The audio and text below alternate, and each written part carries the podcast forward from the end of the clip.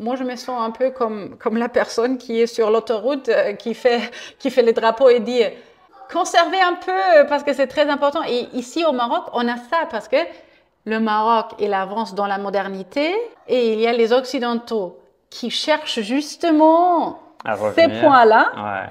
Et on a tous cette richesse encore. Et c'est là pour moi où l'écotourisme, il, il rentre dedans. Un nomade de notre équipe, il est allé là-bas avec toute conscience et s'est agenoué et il a bu l'eau avec sa bouche directement de cette flaque, avec toute une gratitude et une valorisation de l'eau. Waouh, ça m'a touché. On est là pour s'intégrer. Euh, on est là avec un respect. On est là avec des valeurs. Hein. On est là avec un une ouverture à, cette culture à expérimenter.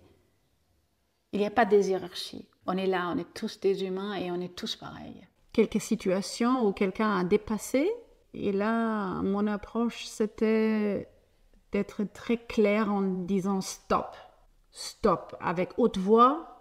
On se regarde vraiment dans les yeux, on se demande euh, la baisse, comment ça va, comment ça va la famille et tout. Et, et c'est pas le truc de OK, ça va, et on passe à autre chose. J'ai fait l'effort de. Et elle m'a dit Tu fais les moutons, mais tu relaxes. J'ai dit Je peux pas faire mouton et relax en même temps, c'est pas possible, tu vois. Ma consommation de l'eau ici, euh, c'est avec une complètement autre conscience quand j'ouvre le robinet en Allemagne complètement différent. Aujourd'hui, je parle chaque jour cinq langues. Et pour moi, ça, c'est être le, le poisson de l'eau et j'adore. Aujourd'hui, je vous emmène à Essaouira où je suis parti retrouver Claudia qui a fondé Berberland Ecotourisme. Claudia est une femme allemande qui a vécu aussi en Suisse avant de s'installer au Maroc et vous allez voir, c'est une grande amoureuse du Maroc. Tout comme moi, on a pas mal de points communs ensemble. J'aime bien vous présenter aussi d'autres nationalités qui vivent au Maroc. Ben, voilà, avec Claudia, vous allez voir une femme authentique, amoureuse du Maroc. C'est parti, bonne découverte. Salut Claudia, bienvenue sur la chaîne Entreprendre et vivre au Maroc. Ta première fois au Maroc, tu te rappelles, c'était quand? Quel souvenir tu as de cette époque? Euh, Déjà, merhaba, bled diel souera. Euh, contente que tu nous rejoins à la campagne de Ida Ogourde cette mm. fois-ci. Que je connaissais pas du tout, ouais. très beau. Ouais, c'est un bel coin, j'adore ici. Une vie euh, encore très authentique. C'est ça, c'est que j'adore au Maroc. Alors, pour rentrer à ta question, les premiers souvenirs que j'ai, l'année 2009, mon premier voyage, je me rappelle trois choses. Une, mon premier pied sur la terre marocaine qui me faisait euh, ce sentiment d'être chez moi. Je l'ai ressenti vraiment. Et un deuxième souvenir, c'était la première nuit à Marrakech, à Jamel Fna quand je bavardais un peu avec un vendeur euh, des incenses sur la place la nuit avec les petites lumières de Boutagas. Et il me dit euh, Tiens, moi, il faut que je cherche quelque chose, tu gardes mon poste? Et je dis Ça, c'est une invitation, mais euh, oui, vas-y. Alors j'étais là, assise, comme on est aujourd'hui assise ici. avec tous les incenses devant moi et cette folie de Jamel Fna. Et, et, ça aussi, ça a été très étrange mais très connu en même temps.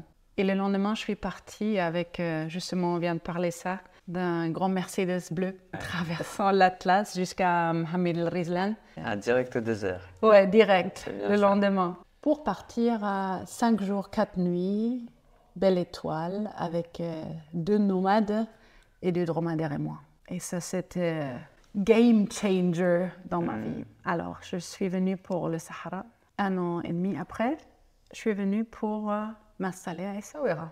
Avec euh, beaucoup des autres choses entre, entre ça et ça, mais ça c'était la version courte. Et, tu venais d'où? Tu as grandi où? Alors moi je, suis allemande mhm. et je viens de la Bavière, le nord de la Bavière, une zone qui s'appelle la Franconie. Et là j'ai grandi là-bas, mais euh, j'étais à Zurich en Suisse et je fais Zurich Essaouira. Tu as dit que le désert ça a été un game changer pour toi est-ce que tu as eu une sorte de révélation ou ressenti des choses spéciales? Parce que le désert est très particulier comme environnement. Ouais. Alors je pense que ça m'a rebranché avec cette euh, conscience et cette euh, manière d'être nomade. Mmh. Moi je me sentis toujours nomade. Et de le faire hein, et, rentrer dans, dans, cette zone où il avait les nomades, où il y a encore cet esprit. On marche beaucoup aussi Ouais, on se déplace, on dort chaque nuit à un autre endroit, on s'est déplacé, voilà, on, est, on a fait une petite, disons, caravane. Et je me souviens le moment quand un de mes deux accompagneurs, il m'a donné la, la laisse, disons, Mm. de dromadaire. Ouais. Et j'étais là, moi, qui guide cette petite caravane. C'était un sentiment, je ne peux pas te décrire. hein. Ça rentrait, mais très profonde, très profonde, très arrière-arrière-vie, disons, que peut-être je passais ici au Maroc. Mm. J'ai des forts liens qui, qui sont au-delà de subconscience, je pense. Et depuis là, je reviens régulièrement aussi au Sahara. Toi, tu fais aussi euh, Ouais. des séjours là-bas. Moi, j'adore. Et, Surtout et pour- il est bien Ah ouais. sauvage encore. Ouais. Et pour te dire euh, toute la vérité, moi, quand je sors après un séjour dans le Sahara, ça vient jusqu'à là qu'au retour, je pleure. La dernière fois, derrière, sur un pick-up, là, que je m'éloigne de, de la Sahara, c'est vraiment euh, les larmes qui coulent pour dire euh, j'ai cet fort euh, Mm. attachement. Je ne peux pas l'expliquer. C'est un sentiment très fort. Après cette expérience, tu, tu es revenu au Maroc plusieurs fois. Comment tu as découvert Essaouira Déjà sur ces premiers voyages, parce que je suis pas partie à Essaouira, moi je faisais un tour vers Taroudon et après euh, la côte et Essaouira. Et euh, je suis partie à Essaouira pour faire deux jours euh, sur le cheval, pour faire une rando à cheval. Et là, euh, en parlant avec le monsieur avec lequel je suis sortie, euh, il m'a dit Ah, écoute, je suis en train de monter une ranch et tout. euh, euh, Peut-être tu peux m'aider avec une site web, quelque chose. Je dis oui, bien sûr, je t'aide, je te donne un coup de main et tout. Et ces coups de main, c'est devenu euh, un boulot finalement. Ah ouais. Alors euh, moi, j'étais euh, program director dans une ONG dans le domaine interculturel à Zurich. Et après cette coup de main à Essaouira a pris plus et plus de place et je me retrouvais avec deux choses et je savais il faut que je choisisse. Et je choisis Essaouira. Après de, beaucoup de voyages, de venir, rentrer et tout, pendant un, ouais, pendant un an et demi, euh, je suis venue en avril 2011 pour m'installer et euh, je m'occupais de ces projets de monter cette euh, ranch à Diabat. Et C'était très bien passé. Mm. Et grâce à ces projets, j'ai vraiment, déjà, je plongeais très profondément à la culture. hein.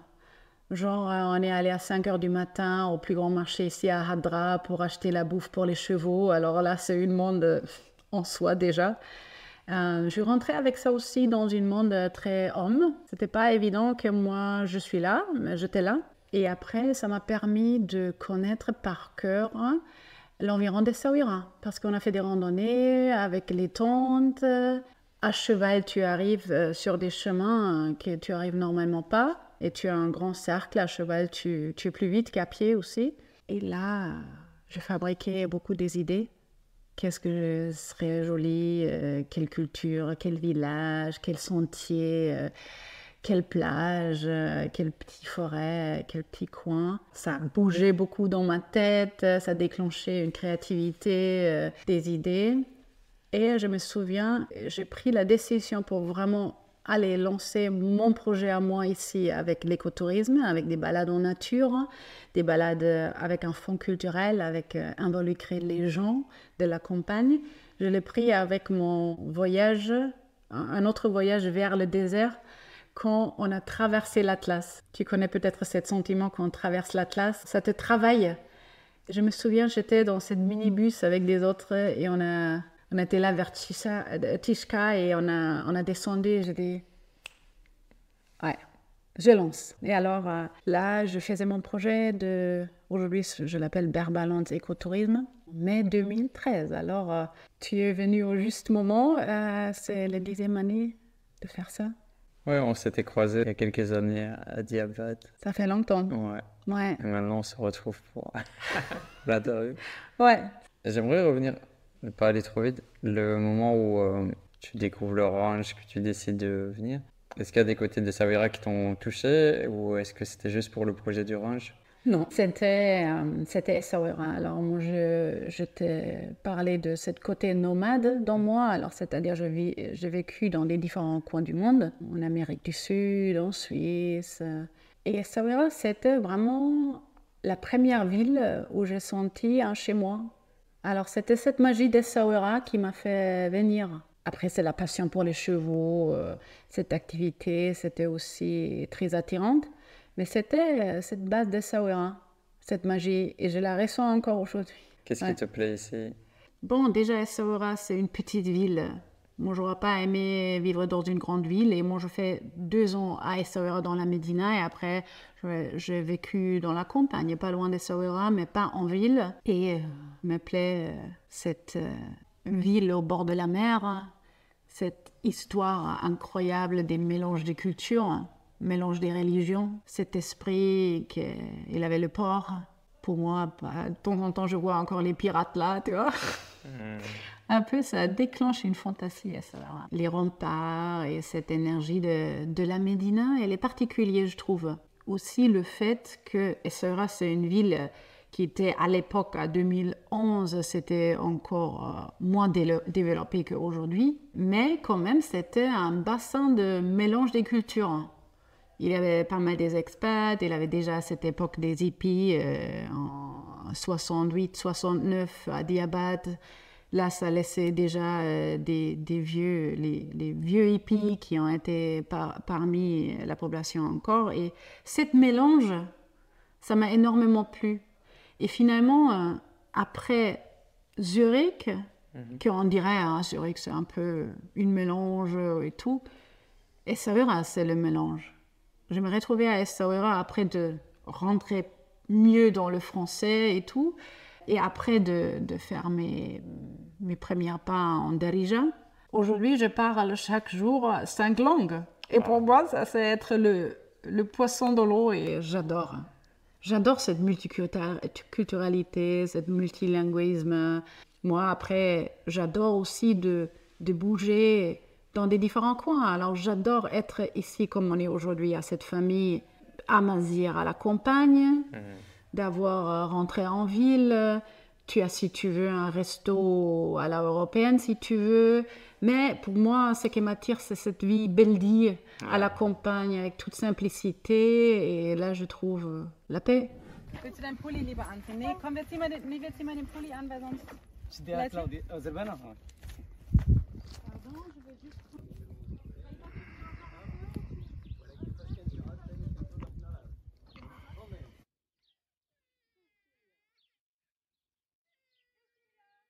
Et en tant que femme, tu t'es intégrée facilement? Comment c'était les premiers pas? Parce que tu, tu parlais pas d'Arija au début Non. Tu parlais français déjà ou... Un peu, ouais. Ok. Ouais. Comment c'était? Je l'ai trouvé vraiment super facile. Autant femme au Maroc, on parle beaucoup de ces sujets-là et je connais pas mal de sujets où c'était difficile. Et moi, je dirais que c'était facile. Alors, euh, je pense que je trouvais un peu ma manière de comment communiquer et m'échanger avec les hommes. Parce que bien sûr, moi aussi, dans mon travail et tout, je trouve souvent des hommes. Mais je sais pas, j'ai créé un peu ma manière de, disons, pote, d'être plutôt côté pote et on sort de homme-femme. Je pense que c'est ça ma trace. Et ça marche très bien. Et après, avec des gens que je connais pas, bien sûr que j'ai eu mes quelques situations où quelqu'un a dépassé et là, mon approche, c'était d'être très clair en disant stop, stop, avec haute voix, mm. avec euh, une posture très claire, hein, avec un avis, un, esprit très clair. Et là, ça a bien fonctionné. Alors là, j'ai pas eu un struggle. J'ai pas eu. C'est pas tout le monde qui, euh, qui a des problématiques. Beaucoup de personnes, ça se passe très bien. Je pense que c'est une question d'attitude, d'énergie, de, communication. Absolument. Et là déjà, moi, euh, une chose que j'aime bien ici à SAOA, mais je pense que ça compte pour tout le Maroc, euh, moi je dis toujours que les Marocains, ils, ont le sixième sens. Une chose que j'apprends avec eux, plus, c'est sentir. Mais c'est aussi se sentir qui déclenche à mon en face quelque chose que je dois même pas communiquer, qui est là et qui peut être ressenti. C'est-à-dire mon attitude est ressentie dans l'autre sans que je dois défendre soit que soit. Et ça, rendre les choses très faciles. Et pour moi, ça c'est un esprit, une, situation ici au Maroc que j'estime beaucoup. Et j'apprends hmm. parce que je trouve que nous, nous Européens, nous Occidentaux, on n'a pas développé ça si fort. Et là, j'apprends, j'appris et j'apprends encore. Et c'est très intéressant. Aussi, cette chose qui est marquante pour moi et qui me laisse sentir si bien ici, c'est cette vraie rencontre entre les gens. On se regarde vraiment dans les yeux, on se demande euh, la baisse, comment ça va, comment ça va la famille et tout. Et, et c'est pas le truc de OK, ça va, et on passe à autre chose. Ça peut durer cinq minutes. Ouais, c'est, c'est un vrai rencontre et mm. c'est cette humanité, c'est l'essence pourquoi on est arrivé à cette terre, mm. Pour le faire très clair. C'est ça notre, notre but et notre sujet de vie, c'est le rencontre humain. Et je me réjouis avec ça au Maroc. Oui, on est des humains, chacun vit son expérience. On peut tous apporter des choses, tandis que quand tu vis dans certaines villes européennes ou ailleurs, on dirait que les humains ne se rendent plus en connexion les uns avec les autres. Chacun fait son truc. C'est ça. Et c'est pas, je pense que c'est pas seulement euh, la ville, bien sûr, plus dans les villes, mais ça a aussi un contexte culturel. Alors déjà au Maroc, on est dans un espace culturel communautaire hein, et en Europe, la plupart euh, des cultures sont des cultures individualistes. Alors, toi, tu es français, moi, je suis allemande. Déjà, la culture française est plus dans, les dans la communauté qu'est la culture allemande. Alors, je pense que la culture allemande, c'est un peu euh, l'exemple de l'individualisme, tu vois. Et là, je viens encore un peu plus de loin pour m'approcher à ces mondes de communes au Maroc. Alors là, je les ressens vraiment et j'apprends aussi vraiment. Et jusqu'à aujourd'hui, je retrouve des traces de culture qui sont bien ancrées dans chacun de nous. Le Maroc, il me montre les miroirs et il me, il me laisse sentir ça et il me rentre ça dans ma conscience. Et j'ai une grande euh, gratitude pour ça, que, que, ça me donne des impulses. Moi, je viens de Belgique. Ah, pardon. Mais c'est à côté.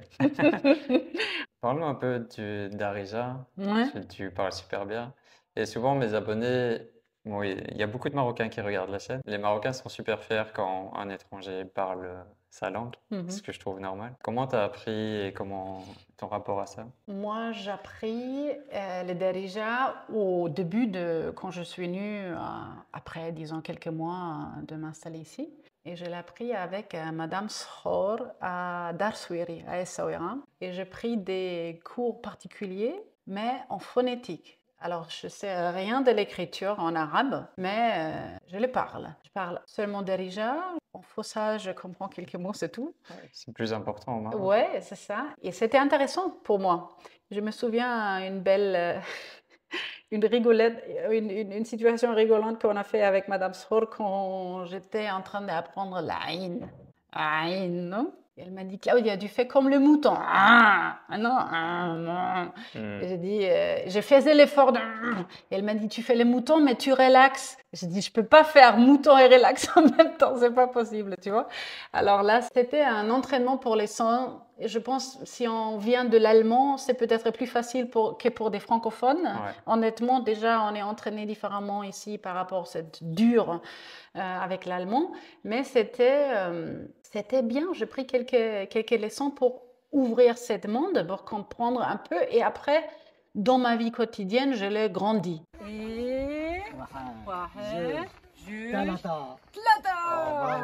Mais l'arabe, c'est tellement différent que tu... J'ai senti, et moi je parle plusieurs langues, que tu peux pas seulement glisser comme ça dedans. Il faut une, une petite base pour après tu t'en vas de là. Parce que la langue transporte toujours aussi euh, la culture et une compréhension. Et là, je trouve ça très important. Et j'ai appris des choses avec ça. Tu as mieux compris le Maroc et les Marocains? Oui, la culture aussi, la religion. Parce qu'en fait, la langue déjà ici, elle porte beaucoup des formules religieuses. À travers la langue, je suis aussi plus rentrée euh, dans une compréhension religieuse très importante. Ça hmm. m'a vraiment montré beaucoup de choses. C'est quoi ton rapport avec l'islam, justement? Moi, j'ai beaucoup de points avec euh, l'islam pratiqué comme il est pratiqué ici, que je dis, euh, j'estime ça. Pas, dans ma manière. Alors moi, je suis, je, suis pas monothéiste, hein, je ne mmh. crois pas à une, religion monothéiste, mais euh, par exemple, le fait de se poser cinq fois par jour, hein, génial. Pour arrêter, faire un, rituel, si on, rituel, si on le, on le nomme très généralisé, arrêter s'ancrer, se connecter. Très bien, je pense que ça c'est vraiment très très important. Et après, euh, des, autres idées qui portent l'islam, de par exemple pas, pas faire du mal à, ni à naître, la générosité, aider aux pauvres. La hospitalité, c'est aussi quelque chose qui, qui est ancré dans la, dans la religion. Ça, je trouve euh, très important et ça, ça réunit avec euh, mes valeurs humaines et mon éthique. Je trouve ça très, très important. Je suis contente de, de, que je suis venue ici et que ça m'a permis de connaître mieux l'islam. Parce que si, tu es en Europe et tu n'as pas trop de rapproche, avec des gens musulmans, tu le vois de, de l'extérieur et tu comprends pas très bien. Mais une, une chose que je sens chaque jour, c'est de pouvoir être dans une communauté marocaine et le sentir et vraiment comprendre, arriver à le comprendre, à le sentir, qu'est-ce que ça veut dire? Pour moi, c'est un plus, ça c'est un peu mathématique, mais ça, ça c'est un, valeur rajoutée. Donc tu encourages les gens qui viennent pour vivre ici d'apprendre Darija Absolument. Après, chacun, elle n'est pas doué pour les langues. Il y a des gens qui sont doués pour autre chose et ils ont du mal à apprendre. Tu peux avoir une petite base aussi. Oui. Pour faire des efforts. Oui, oui ça brise la glace.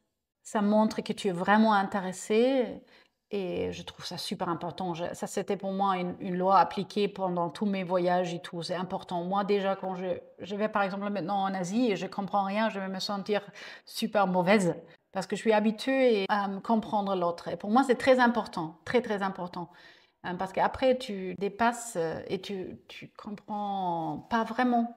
Et pour moi, euh, dans ce que je fais, dans mon activité, si je suis à la campagne, je ne rencontre pas des gens qui parlent français. Alors c'était évident que moi, je fais un effort pour pouvoir me communiquer avec eux. Sinon, ça euh, ça se passe rien. On ne se comprend pas, on ne peut pas s'échanger. Et pour moi, cet échange interculturel, non, il, fonctionne à travers d'une langue partagée, important. Alors, j'ai, je suis fan. Ouais.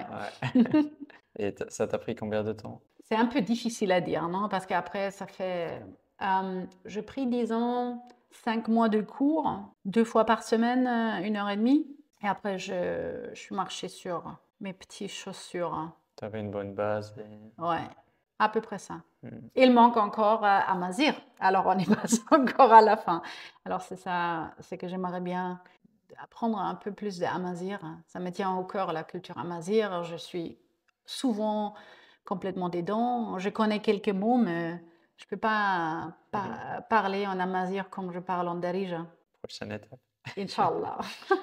si comme Claudia, tu as envie de quitter ton pays pour t'installer au Maroc, pour lancer ton projet pro ici, avec mon équipe, on a créé plusieurs packs d'accompagnement justement pour aider les entrepreneurs qui veulent s'installer au Maroc, réussir leur nouvelle vie ici. Vous pouvez découvrir comment on peut vous accompagner, vous aider. C'est le premier lien dans la description et dans les commentaires. Je trouve qu'il y a beaucoup de Français, ils font pas l'effort d'apprendre le Darija. Parce que tu as l'histoire du Maroc où euh, les Marocains parlent un peu français, tu vois. Et surtout dans les grandes villes, je, trouve qu'ils font pas vraiment d'efforts. Et euh, les Marocains sont très hospitaliers, euh, chaleureux, ils t'accueillent le cœur ouvert. Mais quand tu parles un petit peu de Darija, tu passes à un autre niveau encore, tu vois. Complètement. Donc c'est dommage parce qu'ils passent à côté de ça. Ouais, complètement. Tu te prives aussi d'aller à la totalité de ce que tu peux vivre ici. Tu te prives sans la langue. Et tu restes un étranger, vraiment étranger. Quoi. Ouais, ouais, parce que là il y a une barrière.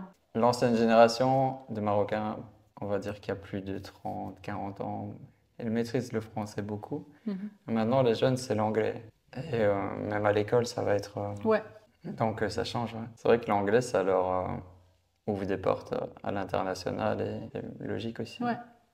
Et ça sort peut-être aussi un peu de cet esprit le pays il a besoin aussi de sentir un esprit plus neutre. Nouvelle ère, ouais. C'est ancré dans le pays, dans les gens, dans leur génétique maintenant, avec tout ce qui s'est passé en fait. On peut parler un petit peu de ton activité actuelle. Ouais. Euh, comment tu as eu l'idée justement de, de, créer ce projet Berberland hum, Alors, tout d'abord, moi je suis quelqu'un qui aime la nature, hein, qui aime se balader, qui aime une activité physique et, euh, et qui aime la nature, euh, la culture. Hein. Alors pour moi, euh, être reçu chez une famille, vivre cette hospitalité. C'était des moments magiques que je, que je tiens encore, qui sont pour moi vraiment d'un grand, grand valeur. Ces différentes branches, et de, de la famille de Hassan, la partie de la famille de Ahmed, la partie de la famille de, de Youssef. Et alors là, euh, ça s'est basé finalement dans ma passion à moi, que je voulais partager avec des autres de créer des situations pour des touristes qui viennent, qui sont intéressés à ça, mais qu'ils ne trouvent pas si facile. Déjà, si tu parles pas français, il y a, parce que moi, j'ai commencé plutôt euh, avec euh, des gens qui parlaient euh, allemand ou anglais. Mhm. Alors, eux, ils peuvent moins aller à leur propre compte, comme les Français, ils font, parce qu'ils ont la langue. Et là, je crée justement ça pour pouvoir expérimenter cette authenticité de la campagne d'Essaouira. J'étais à Essaouira, je n'ai pas eu cette euh, idée de faire découvrir le pays, sinon de aller ici dans la région, mais plus profond. Et, ça, c'était euh, les débuts de mon activité. C'est la nature qui m'a invité de connaître euh, les différents endroits que j'ai trouvés sublimes et, après, ça crée des petites routes, des visites d'un coin à l'autre, tout à pied, pour vraiment sentir la nature. Et à pied, tu te poses dans le milieu et tu peux le ressentir. Tu peux ressentir les parfums des arbres, tu peux sentir la sable ou la terre ou les pierres mmh. sous tes pieds. Et ici, ça va, on marche sur des pierres, non? Après, quand on voit les bergers et les femmes et tout le monde qui marche ici super vite, nous, on a, moi, j'ai eu au, début du mal de marcher sur ces champs de pierres parce que c'est effectivement pas ce que je faisais toute ma vie. Et je trouvais difficile. Et, là, maintenant, c'est plus, c'est devenu plus, euh, plus normal. Mais ce qui montre, par exemple, quelqu'un qui fait ça la première fois, ça lui montre et ça lui transporte cette idée combien de dur c'est cette vie ici? Avec tous les sens de, découvrir ça. Qu'est-ce que ça veut dire d'habiter la campagne des Sawira Comment les gens ils vivent? Qu'est-ce qu'ils font la journée? Qu'est-ce qu'ils doivent faire pour faire leur vie? Pour moi, c'était toujours cette recherche de l'authenticité. Pour moi, c'est important. Euh, l'idée aussi, c'était de faire cette pente, de valoriser cette mode de vie des locaux et inviter les Occidentaux, les touristes, à cette simplicité. Parce que je trouve que cette simplicité est très sereine, très santé. Ça nous fait du bien. Parce que nous, on est sur les autoroutes, vitesse, projets, les listes, les tout ça. Et ici, c'est le. Alors là, par exemple, quand j'organise un cours de cuisine à la campagne et je mets quelqu'un au moulin pour moudre l'orge, ça te, rentre complètement, ça te sort complètement de, ton monde et tu, tu te connectes. Alors, c'est ces valeurs que je veux créer, en brancher les deux mondes-là, dans les deux sens aussi, parce que, bon, ça fait quelque chose avec les touristes, ils viennent pour chercher ça, ça c'est leur intention. Mais si je branche ça avec euh, une vie des locaux ici, je dois être consciente que ça fait aussi quelque chose avec les locaux qu'on visite. Ça change une famille. Dans les deux sens. Ouais, hmm. important. Et moi, c'est que j'essaye de amener un valeur à ça. Alors, par exemple, pour le cours de cuisine berbère que je fais, on va vraiment à l'ancienne. Alors, c'est-à-dire, on, fait un couscous d'orge dans une euh, couscoussière à terre cuite. Hmm. Aujourd'hui, on trouve ça rare fois. Tout, tout, le monde a une autre couscoussière parce que c'est plus facile tu fais pas ton couscous sur le feu, mais nous on va sur le feu, on va avec le, le ferran beldi, enfin non? le, goût est différent. Oui, complètement différent. Et là, on valorise justement les anciennes manières de faire les choses. On donne la valeur à la culture. Euh, je donne l'idée à celui-là où je fais ça qu'il y a des gens qui viennent de loin pour expérimenter ça et ils s'intéressent super euh, beaucoup à ça. Ça a de la valeur. Et euh, ils mm. disent pour les femmes, waouh, et comment tu fais, et c'est super et tout. Alors, on, fait un échange. Et moi, les deux femmes qui travaillent avec moi, on est, euh, on est le pont de langue. C'est-à-dire, on, on, traduit et on, facilite un échange. C'est vrai que c'est important. Il y a énormément de touristes qui visitent le, le Maroc chaque jour. Euh, c'est impressionnant le nombre de touristes qui arrivent. Mais beaucoup restent sur des basiques, euh, Marrakech, Essaouira, mais juste euh, on va dans la Médina, un peu, tu vois, les trucs classiques. Et dès que tu sors un peu des schémas, des chemins classiques, tu découvres un autre Maroc, profond, authentique. Moi, c'est ça aussi qui m'a donné envie de créer Maroc en conscience, tu vois, connecter avec les familles. Et je le vois, un touriste qui va vivre plein d'expériences dans un voyage, si tu le fais rentrer dans une famille marocaine, une famille normale marocaine, c'est ça qui va retenir, tu vois, hein, qui va être touché. hein. Ok, on peut vivre très simple, mais il y a beaucoup de richesse intérieure, de partage. Ça les touche. ouais. Beaucoup, beaucoup. Et là aussi, sur ces expériences-là, c'est l'expérience qui s'explique toute seule. Alors déjà, quand tu prends un thé chez la famille à la campagne, même que tu expliques rien, quelqu'un étran- étranger a, a appris beaucoup de choses. Beaucoup de choses. Mm. Et aussi, c'est pas seulement aussi les, les Européens, c'est aussi euh, les MRE, euh, les Marocains qui vivent dans une monde ville euh, Ouais. ou, ou en Europe ou autre part, Ouais. qu'ils arrivent, qui me disent mais waouh, ça je, je me souviens de ma grande-mère et merci pour pour pour ça et j'ai beaucoup des retours justement comme tu as dit avec les familles. On rentre encore sur le touche humain, non? C'est ça qui qui nous touche Ouais. cet euh, échange et cette euh, approche humaine. Ouais. L'authenticité, Ouais. la bienveillance, les sourires. Et donc, euh, comment tu as structuré ton projet? Tu, tu as commencé par un, un premier circuit, comment ça s'est passé? Bon, comme ça fait dix ans, je me souviens pas trop comment ça c'était vraiment le début. Mais euh, oui, j'ai commencé avec euh, quelques formules et je sais pas, peut-être trois ou quatre. Et après, ça s'est diversifié. Aujourd'hui, j'ai 15 différentes formules. Ah, Et je le, je le classifiais entre euh, nature, culture et famille.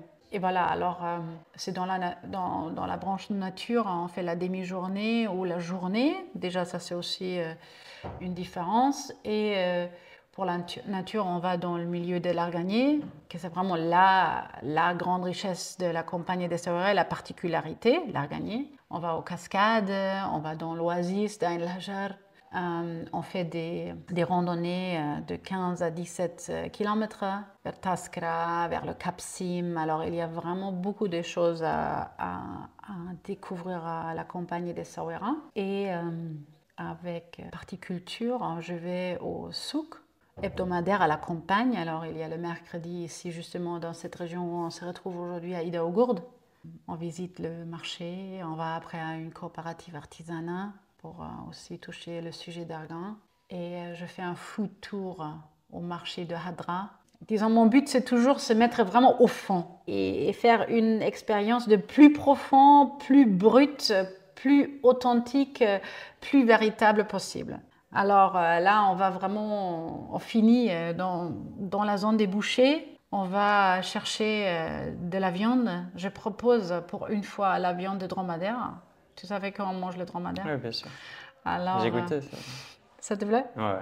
Et c'est une très bonne viande. Ouais, je Ouais. trouve aussi. Alors là, on prend un peu de dromadaire hein, et on se fait griller et on finit sous la tente avec les gens qui ont fait leurs courses, avec un thé, la viande, des noix, des dattes, l'huile d'olive, l'huile d'argan pour tremper le pain. On achète le pain au marché et pendant toute cette visite, on grignote à gauche, à droite. euh, On va chez le Moulzi Titoun euh, pour euh, goûter l'huile, comparer l'huile de l'année avant avec l'huile de l'année actuelle et tout.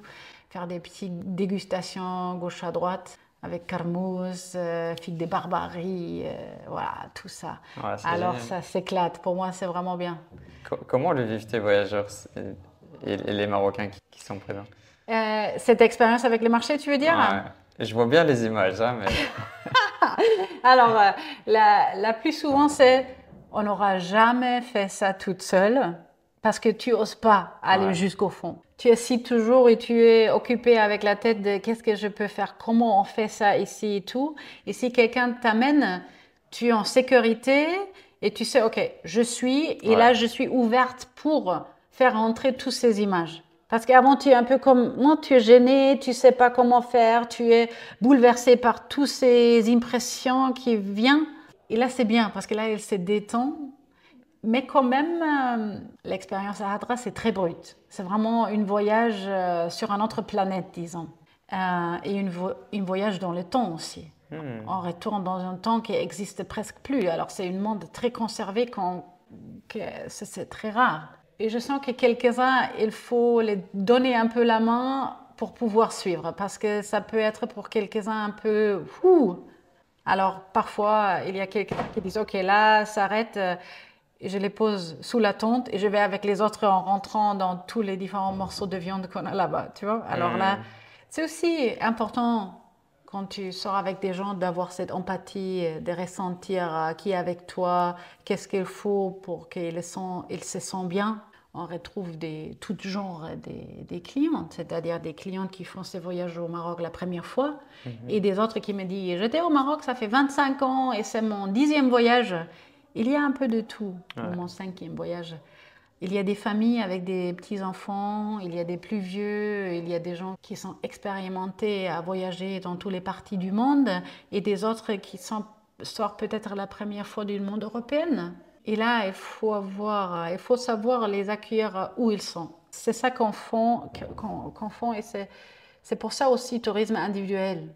S'adapter. Ouais, et de, ressentir. ouais, et de faire, faire cette vraie rencontre. Si tu es avec une groupe de 20, moi, je ne peux pas ressentir chacun et je ne sais pas qu'est-ce qui se passe avec tout le monde et je veux bien que tout le monde est bien et je veux être aussi là pour les questions et les inquiétudes, inquiétudes de chacun. C'est ça aussi mon, mon valeur. Pour pas aussi intimider le, le monde où on va. Par exemple, à Hadra, je ne peux pas prendre plus que 10 personnes, c'est le grand maximum. Souvent, on sort en groupe plus petite Ouais. parce que, parce que là, ça va pas. Ça va pas ni, ni pour le monde où on va, ni pour le groupe. Plus on est nombreux, plus la connexion va être un peu plus compliquée. Exact. Et plus éloigné. Et euh, ça, tu accompagnes tes voyageurs, tu as des employés, tu as commencé à... Ouais, alors euh, Tu peux pas faire tout toute seule, non, et je veux aussi pas. Alors le but, c'est de créer de l'emploi. bien sûr. C'est important pour moi. Et, et là, on peut, on peut parler aussi de ce sujet des femmes. Alors moi, j'étais la première femme euh, qui est sortie à la campagne, euh, qui a accompagné quelqu'un. Alors déjà, le, le métier de guide au Maroc, c'est très euh, pris par les hommes, comme beaucoup de choses. C'est normal, ça fait partie de la culture. Et là, euh, aujourd'hui, on, fait rentrer des femmes dans des, dans des secteurs qui ne pas très établis. Et, et le métier de guide, c'est pas encore très établi euh, avoir des femmes. On a au Maroc 4% des femmes dans ce domaine de guide. Alors on a encore un peu de, euh, des invitations à faire pour faire rentrer des femmes. Et c'est pour cela aussi que je choisis de embaucher des femmes. J'ai aujourd'hui deux femmes, Malika et Naïma, qui travaillent avec moi, qu'on a entraîné avec euh, mes anciens collègues aussi, que tu as connu Fred, son mari Edouard, qui sont à Agadir maintenant, qui ont fait euh, la même chose que moi ici à Essaouira et qu'on a fusionné. On les salue. Ouais, salut Fred, Edouard, merci pour tout ça. Et voilà, alors euh, de faire rentrer les femmes, c'est Edouard qui a fait énormément de travail de, de faire entraîner euh, les femmes. Aussi, moi j'ai appris beaucoup à Edouard car lui il a ses fonds nature et il est un grand connaisseur. Et les filles maintenant, euh, elles sont au top, elles connaissent très bien les chemins et tout. Et euh, c'est plutôt elle maintenant qui sort, qui accompagne les, les touristes à la campagne. Et j'ai beaucoup de demandes pour des guides femmes et j'ai des retours de mes clientes, ou déjà les réservations, il y a quelques réservations qui tombent de partie d'une femme qui dit je vous écris parce que je sais que vous avez des accompagnatrices femmes. Ouais. Alors, je voudrais bien sortir avec une femme parce que moi, je suis une femme qui voyage seule. Et après, le retour aussi, c'est souvent quand bon, les gens ils remarquent ça, ils disent alors c'était pendant tout notre séjour au Maroc euh, la première femme qui nous a guidés. Ou après aussi euh, ces cours de cuisine que je donne, euh, que je fais avec deux femmes berbères à la campagne, c'est aussi pour créer une rencontre avec des femmes. Aussi, à Essaouira, on a les, les coopératives de l'île d'Argan, ça c'est aussi un milieu de femmes où on peut amener les touristes. Parce que souvent, c'est des milieux hommes. Et là, c'est beaucoup apprécié par, euh, par nos clientes. C'est une, ré- une réflexion que j'ai souvent euh, de, de voyageurs qui découvrent le Maroc. Euh, La première façade du Maroc est très masculine. On voit, on voit beaucoup les hommes, Mhm. surtout dans le milieu du tourisme aussi. Et euh, des fois, ils me disent, mais elles sont où les femmes, tu vois? Ouais, Mais ça. en fait, il faut du temps aussi. Mhm. Et tu rentres pas chez des familles non plus comme ça. Mais Quand tu commences à prendre le temps de, de rentrer, là Ouais. tu peux voir Ouais. l'importance des femmes qui est, qui est Absolument. capitale. Et euh, comment tu expliques qu'il y a si peu de femmes guides? Moi j'en connais une qui fait de la montagne du Kaimden qui est exceptionnelle. Et justement, le fait qu'elle soit rare, c'est aussi très recherché.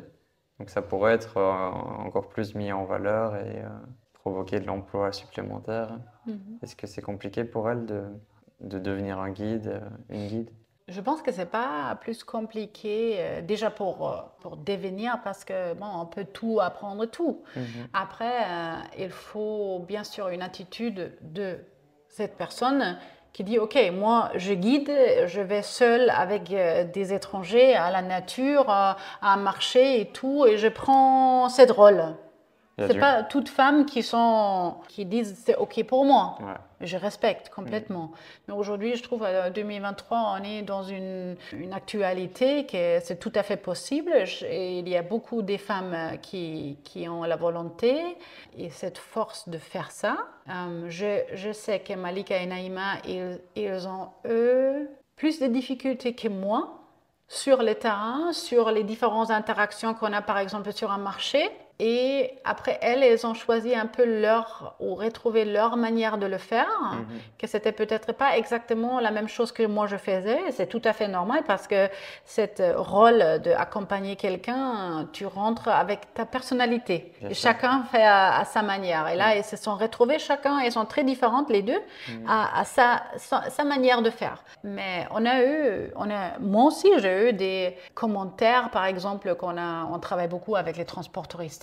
Alors, on, on s'en sert de ça pour se déplacer Ouais. ou avec des, des grands taxis. Et là, par exemple, euh, je parlais avec un, un chauffeur d'un grand minibus et je dis alors on va à cette place, cette place, est-ce que vous pouvez amener les clients, ta ta ta ta ta? Et elle me dit, il est où le guide? Et je dis, eh, bon, c'est moi qui organise et ça, c'est madame et madame euh, qui font. Et là, c'était un peu que, ok, apparemment, c'était pour lui la première fois qu'il y avait une femme qui demande. Ouais. Alors, je, je trouve de temps en temps des situations là qu'il y a des hommes qui disent euh, alors c'est elle qui, qui gère. Moi, non. Alors, ça, parfois, ça crée un peu des. Tu Parce que c'est hors routine. Ouais. Mm. Ouais, Ils sont pas habitués de voir ça. Ouais. C'est vrai que dans le transport touristique, on pourrait avoir des femmes aussi.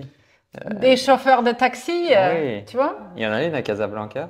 Et sur on Et, n'a euh, pas, Après, c'est culturel aussi et euh, Oui. la, la place de la femme euh, bien sûr. dans la société. ouais. Bien sûr. Alors là, pour moi, euh, je trouve ça super important parce que aussi, euh, par exemple, les touristes, ils aiment beaucoup parler du sujet de porter le voile ou pas. Je suis sûre, presque sûre.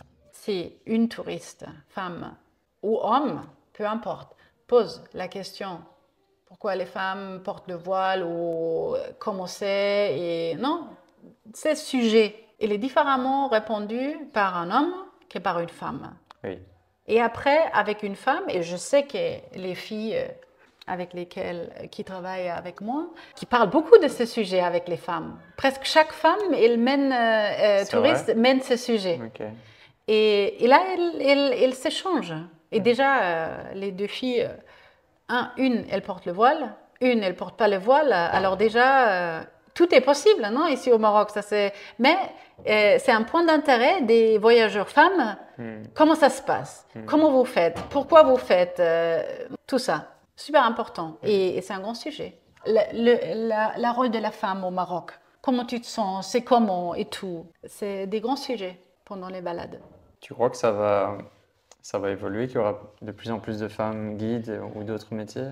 Comment tu vois les choses, toi? Euh, j'espère, j'espère beaucoup. Après, je vois qu'il y a sûrement une grande différence au Maroc entre ville, campagne. Ouais. Alors vraiment, ça c'est deux mondes. Et après, je, moi je parle pour Essaouira. Je, je considère Essaouira encore comme une ville assez conservatrice. Et là, euh, là c'est quelque chose de vraiment, vraiment nouveau. Je pense dans, des, dans Marrakech, ça c'est quelque chose qui rentrait déjà beaucoup plus dans la normalité. Mais euh, il faut aussi que déjà les structures, non, comment pouvoir rentrer légalement dans, dans la structure de guide, c'est déjà les épreuves là. pour les femmes Ouais. et tout. Là, Mm. on, est, on est en train de faire ça à Essaouira en ces moments et, et c'était c'était pas évident. Je ressens que c'est des, des nouveaux chemins qu'il faut encore créer. On est sur la création. On est sur la création et on est sur le. Faut encore discuter et beaucoup de, beaucoup choses, ouais. Ouais, c'est pas encore acquis. euh, Non, ouais. non, c'est pas encore acquis. Mm. Mais il y a cette forte demande et là, moi, je me sens entre, disons, un peu euh, mé- médiatrice entre les deux mondes. Je sais très bien qu'est-ce que c'est la demande et, et- et avec euh, quel, quel esprit, quelle idée vient un touriste.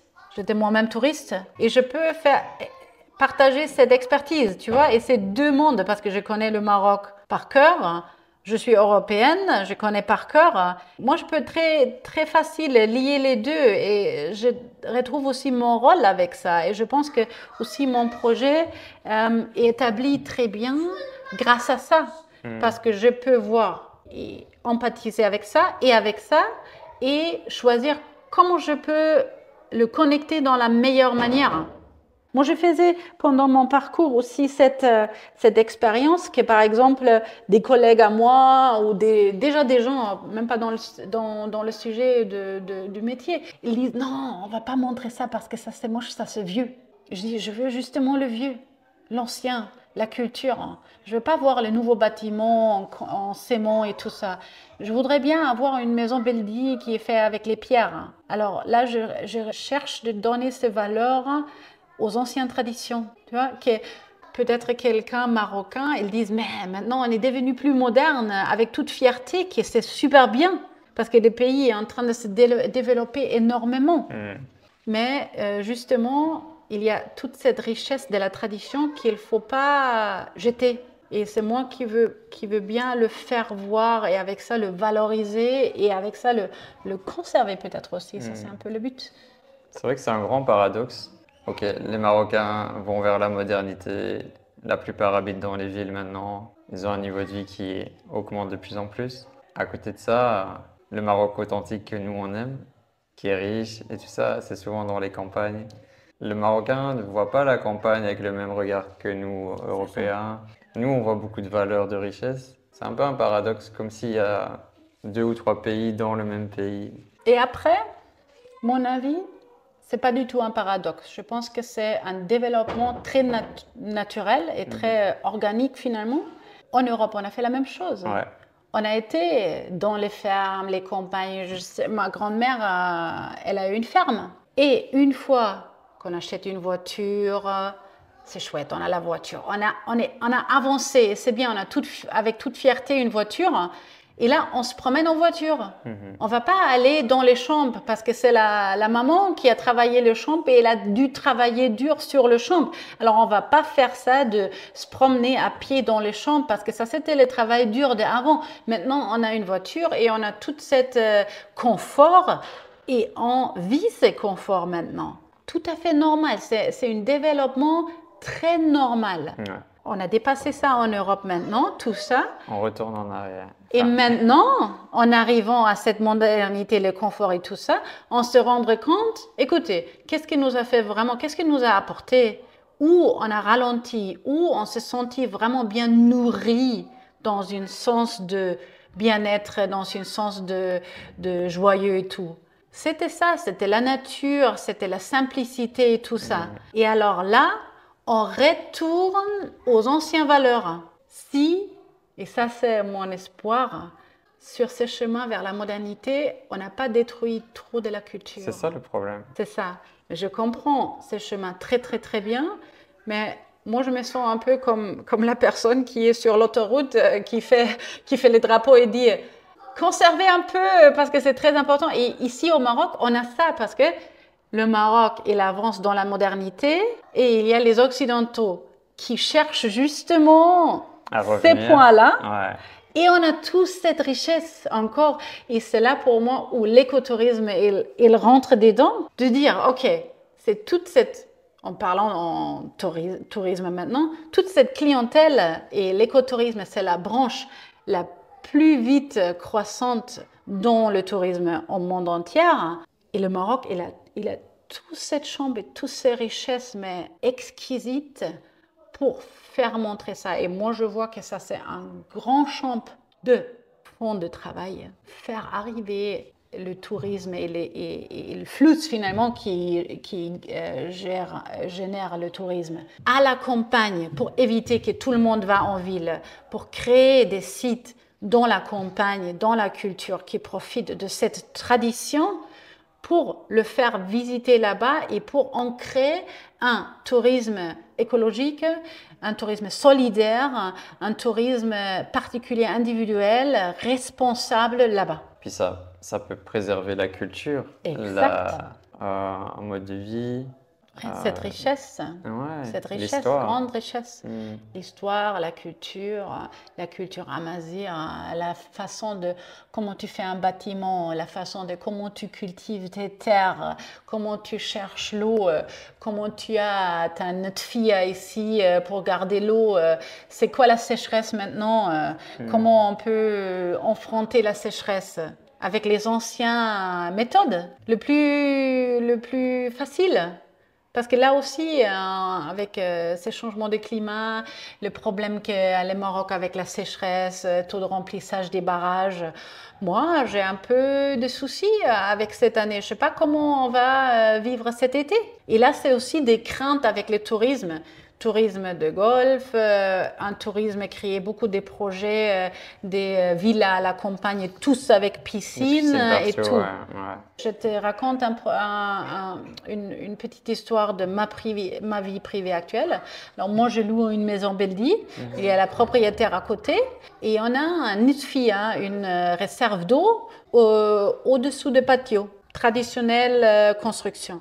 Et alors jusqu'à maintenant, on a l'eau, euh, on prend l'eau de robinets qui sont dans la rue. On prend un tuyau et on le remplit. Et là maintenant, ils vont arrêter les puits communautaires et il faut appeler une- un camion de- d'eau. Que c'est beaucoup des familles au Maroc qui vivent dans cette manière parce qu'elles ne sont pas branchées à l'eau ou être branchées à l'eau c'est trop, euh, trop cher. Et là, c'est ma voisine qui m'a dit euh, écoute, là, il faut qu'on appelle euh, le camion. Il faut que tu utilises vraiment le moins, moins, moins possible d'eau. Pas pour roser les plantes et tout ça. Non, non. Il faut vraiment là être aux limites. Et moi déjà, j'ai passé le temps de Covid en Allemagne. Alors je faisais deux ans et demi là euh, ailleurs. Je suis revenue en septembre. Et là, dans cette euh, nouvelle maison que je loue, j'ai fait ma vaisselle avec un bassin d'eau. Et le bassin d'eau, quand elle est rempli, je les jette à mes plantes.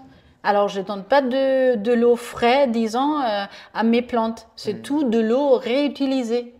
Et ma consommation de l'eau ici, euh, c'est avec une complètement autre conscience quand j'ouvre le robinet en Allemagne. Complètement différent. Et là, il faut se rendre compte, ici au Maroc, de juste ça. Et où on va On va à comment ils ont fait avant.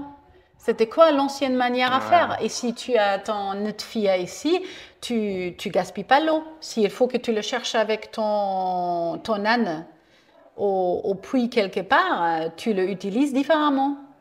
Et là aussi, c'est déjà euh, les, les voies de climat et le changement de climat qui nous obligent de rentrer de ce point de la modernité en avant pour voir comment ils ont fait. Et là, par exemple, le musée de Marrakech euh, de l'eau, tu le connais? Sublime, il est très très bien fait. Et là, tu te rends compte de tout ça et cette ancienne connaissance et gestion de l'eau, trop trop riche en, en, et en... Exceptionnel, ouais. Ouais. Hmm. Là, j'ai l'impression que le Maroc mise beaucoup sur les usines de dessalement d'eau et ils essayent de trouver des solutions aussi. Je pense qu'il faut de ça aussi, mais de, de gérer un peu euh, les grands utilisateurs de l'eau. non? Comme, bon. Moi, évidemment, je fais de l'écotourisme, je ne suis pas très fan de la culture du tourisme de golf. Pas dans une région ici qui a si peu de l'eau. Hmm? Et même en tant que Marocain, ils utilisent beaucoup d'eau, juste le hammam, tu vois. Bon, ça c'est culturel et c'est important, mais combien de litres d'eau, tu vois, chaque jour? Oui, mais si tu le vois avec une autre perspective Hmm. et tu dis, OK, traditionnellement, tu vas une fois par semaine au hammam, Ouais. ou tu prends un mode de vie européen et tu prends une fois la douche la journée, ou Mhm. peut-être deux fois, qui a utilisé plus de l'eau? Ok, ouais. C'est nous, Hmm. c'est nous. Ouais, tu as raison. Complètement. Mais ça représente. T'as l'impression que ça fait plus parce que c'est beaucoup de gens au même endroit. Et... Non, mais déjà, beaucoup, beaucoup de gens au même endroit et tout, euh, chauffer l'eau pour tout, tout le monde. C'est la même, c'est le même exemple comme avec le, le, le ferran de la, de la rue, le, le, le four euh, communautaire, l'ancienne tradition. C'était pas chacun qui a fait son four à la maison, qui le chauffe maintenant avec l'électricité, ou pas chacun qui met son four Beldi avec le bois. Ça, c'est tout des, des, si on veut le dire euh, fort, gaspillage. La manière la plus éco, c'est avoir un four qui est allumé et tout le monde utilise celle-là. C'est plus écolo. Alors là encore, on est dans cette manière de l'ancienne tradition, c'était la meilleure. Après aussi, bon, si on parle des, des, des, questions quotidiennes, si nous, ou le Maroc maintenant aussi de plus et plus, ou déjà, restons dans, dans, une, dans une truc euh, touristique, euh, si, tu vas, si tu utilises la toilette et tu prends la chasse de toilette, ou tu utilises une toilette euh, ici euh, standard, Ouais. qui utilise le plus de l'eau? Une chasse? Une chasse, beaucoup de l'eau? Hmm. Là, ça c'est tous les traces qui c'est pur gaspillage de, gaspillage de l'eau. Ouais. Là, quand tu vois Hassan qu'il prend euh, l'eau de, qu'il monte l'eau de, de réserve d'eau, complètement autre chose. Toi aussi dans le désert, tu as vu les nomades. J'étais une, une fois, j'ai, expérimenté euh, une tour dans une, pendant une- un séjour dans le Sahara qui avait la pluie. Et le lendemain, quand on s'est réveillé, il avait des flaques d'eau entre les dunes. Sublime. Vraiment, waouh. Tu vois la sable et l'eau en même temps. La couleur change aussi. ouais. Ouais. Alors, un nomade de notre équipe, il est allé là-bas avec toute conscience. Il s'est agenoué et il a bu l'eau avec sa bouche directement de cette flaque, avec toute une gratitude et une valorisation de l'eau. Waouh, ça m'a touché. Énorme, Hmm. énorme. Ah, c'est un cadeau. hein. La vie et l'eau, pour moi, euh, le sujet de l'eau, ça me concerne beaucoup, Ouais. beaucoup. Nous, en effet, la plupart de l'eau, 70%. C'est l'eau qui porte beaucoup. L'eau, elle porte Ouais. énergie, elle porte tout. Hmm. Tu connais, euh, comment s'appelle le japonais qui fait. Euh, Et moto. Emoto, Hmm. qui fait ses, ses expériments avec, euh, avec l'eau? Quand tu lances par exemple une musique classique sur un verre d'eau et après tu le vois sur le, sur le microscope, ou tu lances une, un bruit très fort, les, les molécules de l'eau échangent leur forme. Hmm. Tu trouves ça dans l'islam aussi? En fait, ils, ils prennent des bouteilles d'eau Mhm. en verre. Je connais pas euh, bien bien, mais avec le Coran, ils peuvent aussi soigner, enfin, informer l'eau. Exemple, dans un hôpital, s'il y a des gens malades, ils peuvent t'emmener la bouteille qui, est, qui a cette énergie Tu vois. et qui te soigne. euh. Là, je me joins à tout ça qui est vraiment. Et là, tu vois, ça, c'est des choses que tu vois pas quand tu, es, tu vois l'islam de dehors. Et euh, bon, on termine tout doucement. Mhm. Je pense qu'on pourrait discuter encore très longtemps, parce qu'on a, on a plein de points communs aussi. Ouais. Euh, c'est quoi ta vision pour la suite, euh, ton parcours au Maroc, euh, le projet? Est-ce que tu as des nouveaux challenges? Comment tu vois les choses?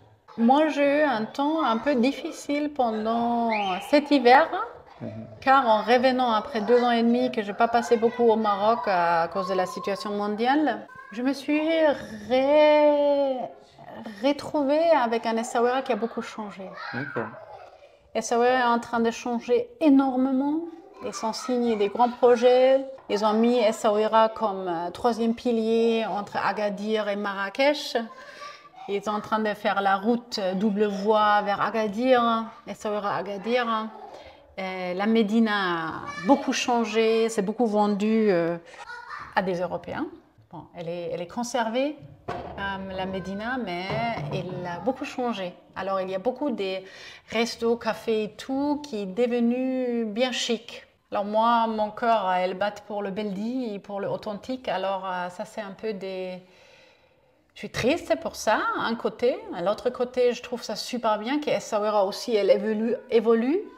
Et avec ça aussi, sa, sa, sa population.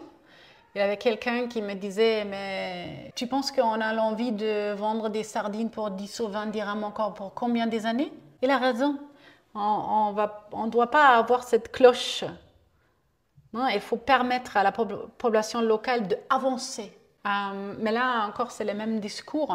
Moi, je trouve avancer en gardant la culture et cette authenticité, c'est un bon chemin, au moins pour une partie.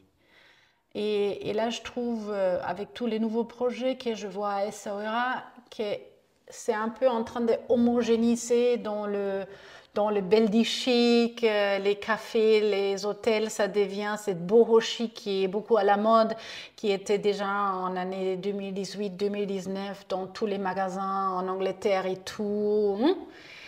Euh, que, par exemple, mes clientes, elles me disent Tu as un endroit où je peux prendre un thé encore à la marocaine, marocaine authentique euh, à Essaouira, parce qu'un café qui est beau, chic et moderne, il trouve à Londres, il trouve à Munich, il trouve à Paris. Ça, c'est pas quelque chose de nouveau. Alors là, par exemple, on a eu aussi un café à Essaouira sur la plage qui a récemment changé et renouvelé. Et c'était le seul endroit euh, notre panoramique à Essaouira, qui était le seul endroit qui était euh, encore très euh, locaux. Euh, et maintenant, ils ont changé et le menu, la carte, les prix, ils sont changés avec tous les autres, comme pareil comme tous les autres. C'est devenu très cool. J'aime bien les couleurs et tout. Le nouveau style est bien, mais il est plus dit. Il est plus différent. Et aussi, certains de ces lieux, ils ciblent une clientèle étrangère ou voilà, c'est ça. Parce que là, à un moment donné, les locaux, ils vont plus. Parce que tu payes pas 25 dirhams ou 30 dirhams pour ton jus d'orange. Tu veux un jus d'orange pour 15 dirhams peut-être. Ou tu veux un café à, 10 dirhams et pas à 30. Du coup, tu dois aller dans un quartier populaire si tu veux. Voilà, c'est la nouvelle ville, plus et mm. plus la nouvelle ville.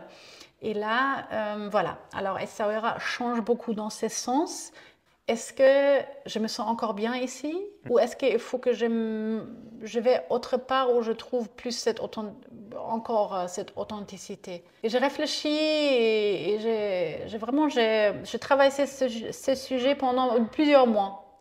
Et finalement, je suis arrivée à ce point de que justement, maintenant qu'on va plus à la modernité, plus au loisir dans le tourisme, plus à, à développer des autres choses, c'est mon rôle de garder cet écotourisme et cette branche d'authenticité. C'est encore plus important maintenant de maintenir ça. Plus que jamais. Voilà, plus que mm. jamais. Mm. Et là, j'ai dit, OK, je veux, je reste, je fais mon possible. J'ai une responsabilité pour les deux femmes qui travaillent pour moi. Peut-être que ça donne encore pour plus, je suis sûre, parce que les chiffres cette année, c'est vraiment le tourisme a beaucoup repris.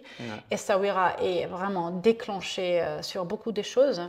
Les touristes vont venir de plus et plus et je suis sûre que aussi Essaouira va toujours euh, euh, attirer cette clientèle individuelle qui veut l'écotourisme et encore plus euh, dans, dans, le futur. Alors je trouve que ça c'est vraiment un grand futur pour le Maroc, l'écotourisme. Et, et là, euh, maintenant on est dans ces concours de guides et on espère euh, vraiment qu'on peut avoir des ressources humaines là qui, sont, qui sont bien agréées mhm. pour faire tout ce travail parce que le marché est là pour...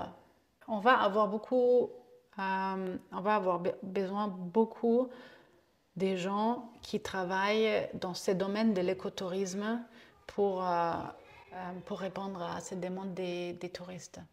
Une demande mondiale, oui. Une demande mondiale.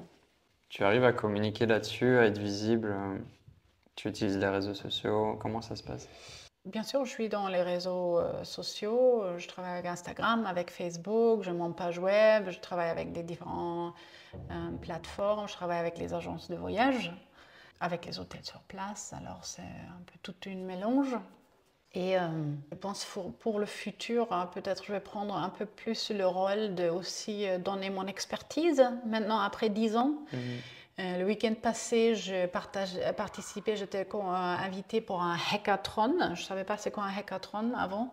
Alors, tu connais le mot hackathon? Non. Alors, ça vient de, de du IT, et euh, c'est d'établir un projet, euh, coacher tout ça, euh, dans si peu de temps, établir une nouvelle idée de projet et la présenter, de la pitcher.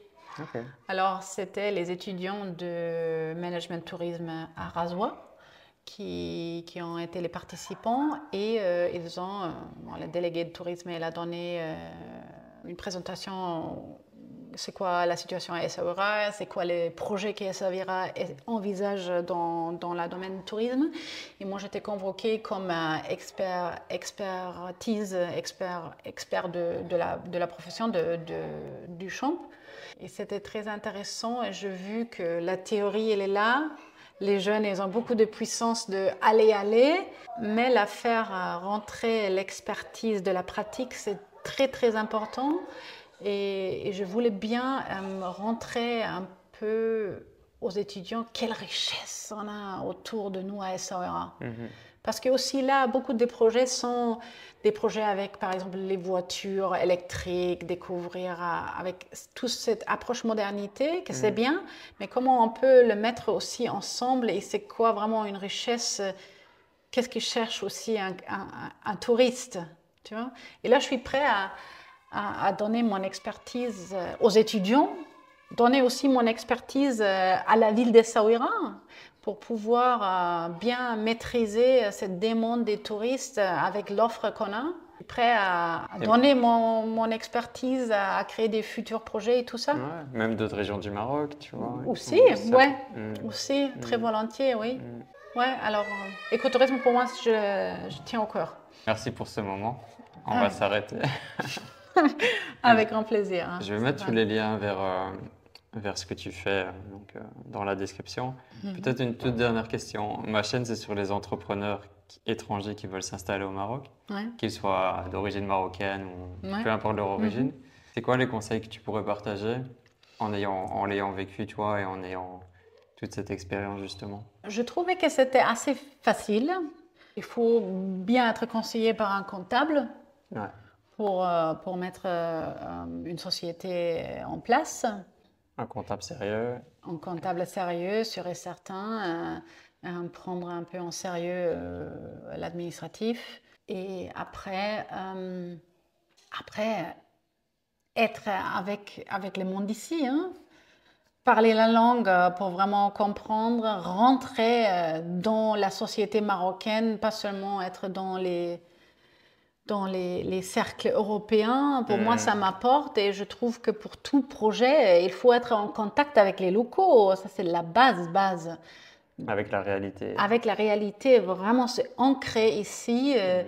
Peut-être aussi vraiment se prendre des petits coutumes marocaines pas avoir peur de se lancer au souk de la Médine et pas aller au carrefour pour faire ses achats et découvrir la richesse de ne pas manger un, un, je sais pas, un fromage euh, importé, sinon euh, tremper euh, le pain dans l'huile d'olive, que ça c'est aussi ses richesses, de se fournir à, la locale, hein, dans tous les sens.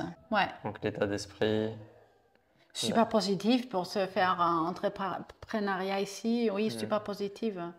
Mais euh, être vraiment face à face avec, euh, avec les locaux. On est là pour s'intégrer. Euh, on est là avec un respect. On est là avec des valeurs. Hein. On est là avec un ouvert, une ouverture à, à cette culture à expérimenter. Il n'y a pas de hiérarchies. On est là, on est tous des humains et on est tous pareils super important pour moi, cet euh, esprit. Super important. La base. Et je pense avec cette base, tout va bien. Les portes vont s'ouvrir. Ouais. Bon, déjà au Maroc. Hein. Ça se fait facilement.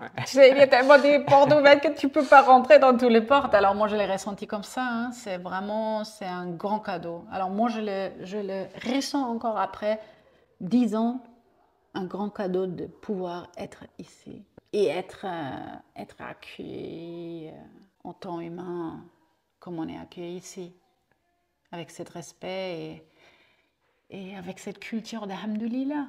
On ne va pas parler de ça, mais vous avez touché ce sujet avec des autres vidéos, je suis sûre. Euh, moi, j'ai beaucoup appris de cette, cette attitude de gratitude ici, cet esprit de vie. Très important. Qui est, c'est un clé un clé. Et si on a ces clés, on est vraiment euh, beaucoup plus rentré dans le bonheur. C'est vrai que chaque jour, chaque matin, c'est un cadeau que la vie nous offre ou Dieu nous offre de pouvoir le vivre et chaque instant. Bah, je trouve que tu as un très bon exemple de, de tout ça, d'intégration et de réussite au Maroc. Tu as bien réussi à devenir marocaine, on pourrait dire, même si tu restes. ouais. Euh, bah, merci pour ce moment. Je pense que les abonnés vont beaucoup aimer. Tu as un dernier message pour euh, terminer?